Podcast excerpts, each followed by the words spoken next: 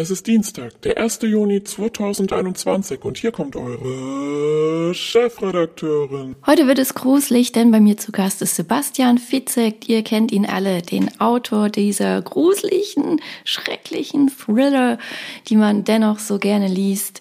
Ihr erinnert euch an die Therapie oder auch den Film Passagier 23, der dann einfach auf hoher See verschwunden ist. Ich freue mich heute bei mir im Interview. Sebastian Fitzek. Ich bin Anja Fließbach, Chefredakteurin, Unternehmerin, Mutter von drei Kindern und ich liebe meinen Job. Schöne Models, Erfolgsgeschichten, Prominente. Das ist mein Leben. Ich treffe die Schönen, die Reichen und Erfolgreichen, Politiker, Schauspieler, Könige, Unternehmer und Coaches.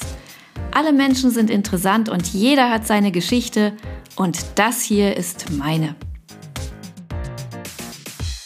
Sebastian Fitzek, 49 Jahre, wird bald 50 im Herbst. Das sind immer so diese Zeiten, nicht wahr? Er hat zuerst Tiermedizin studiert, dann Jura und fragte sich schon immer beim Lesen von tollen Romanen und Krimis und Thrillern, ob er denn auch einmal die Idee zu so einem großartigen Buch haben würde. Die kam ihm letztlich, als er mit einer Freundin beim Arzt war. Er saß im Wartezimmer und sie war im Behandlungsraum und es dauerte und dauerte und dauerte. Und plötzlich fragte er sich, was ist, wenn sie nie wieder aus diesem Behandlungszimmer kommt und man ihm sagen würde, sie sei da nie hineingegangen. das war die Idee zu seinem ersten Buch, die Therapie, vielleicht habt ihr es gelesen. Und heute ist er hier im Interview.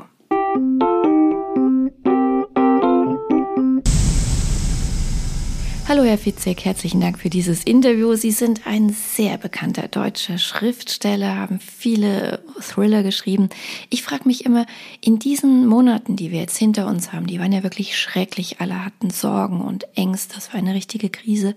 Brauchst du eigentlich solche gruseligen Bücher? Ich glaube, da kommt gerade so eine Gegenbewegung. Am Anfang haben viele, so auch ich, auf einmal ähm, Filme wie Contagion gesehen und sich ganz explizit mit auch Katastrophen auseinandergesetzt.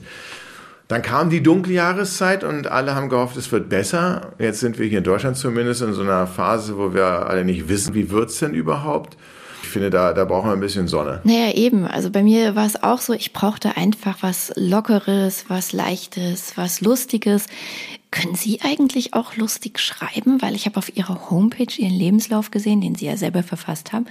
Da musste ich schon echt schmunzeln.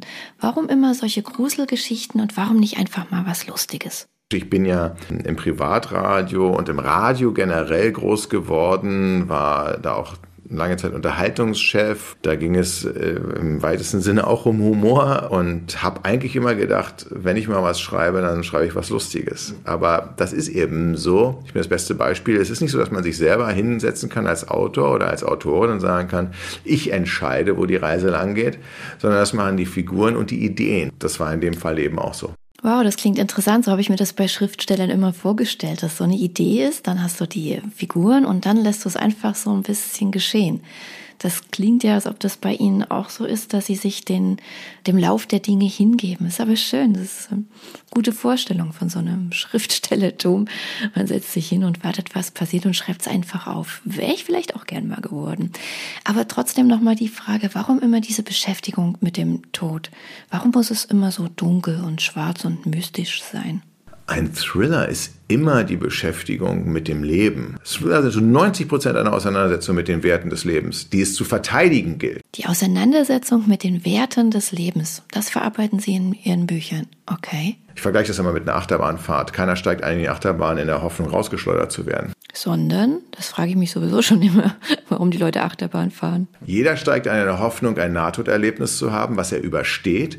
Dann werden die Endorphine ausgeschüttet. Der Schicksalsschlag, der Thrill, den brauchen wir, um unsere Sinne fürs Leben zu schärfen. Sie sind vor einem halben Jahr nochmal Papa geworden. Ihr Sohn Oskar kam im Dezember zur Welt.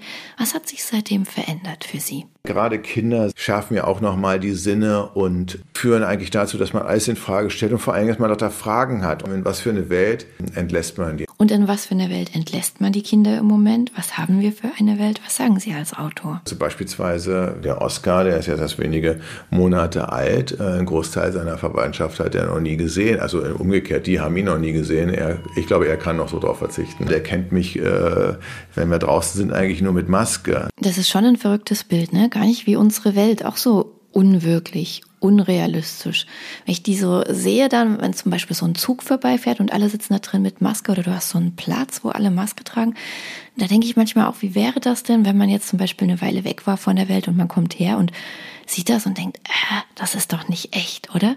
Das ist doch eine fiktive Welt, wo ich da bin. Geht Ihnen das auch so? Ähm, insofern ist das schon eine erstaunliche Welt. Da stellt man sich jedes Mal die Frage. Die Frage, ist es echt oder ist es nicht echt? Oder? Bin ich falsch? Sind die anderen falsch? Ach, ich bin schon ganz gespannt. Das wird doch bestimmt in der einen oder anderen Weise in einem ihrer nächsten Bücher verarbeitet. Ich freue mich schon darauf und ich habe mich natürlich gefreut über dieses Gespräch. Vielen herzlichen Dank. Weiterhin viel Erfolg, gute Ideen, tolle Bücher und eine gute Zeit mit Ihren Kindern. Vielen herzlichen Dank.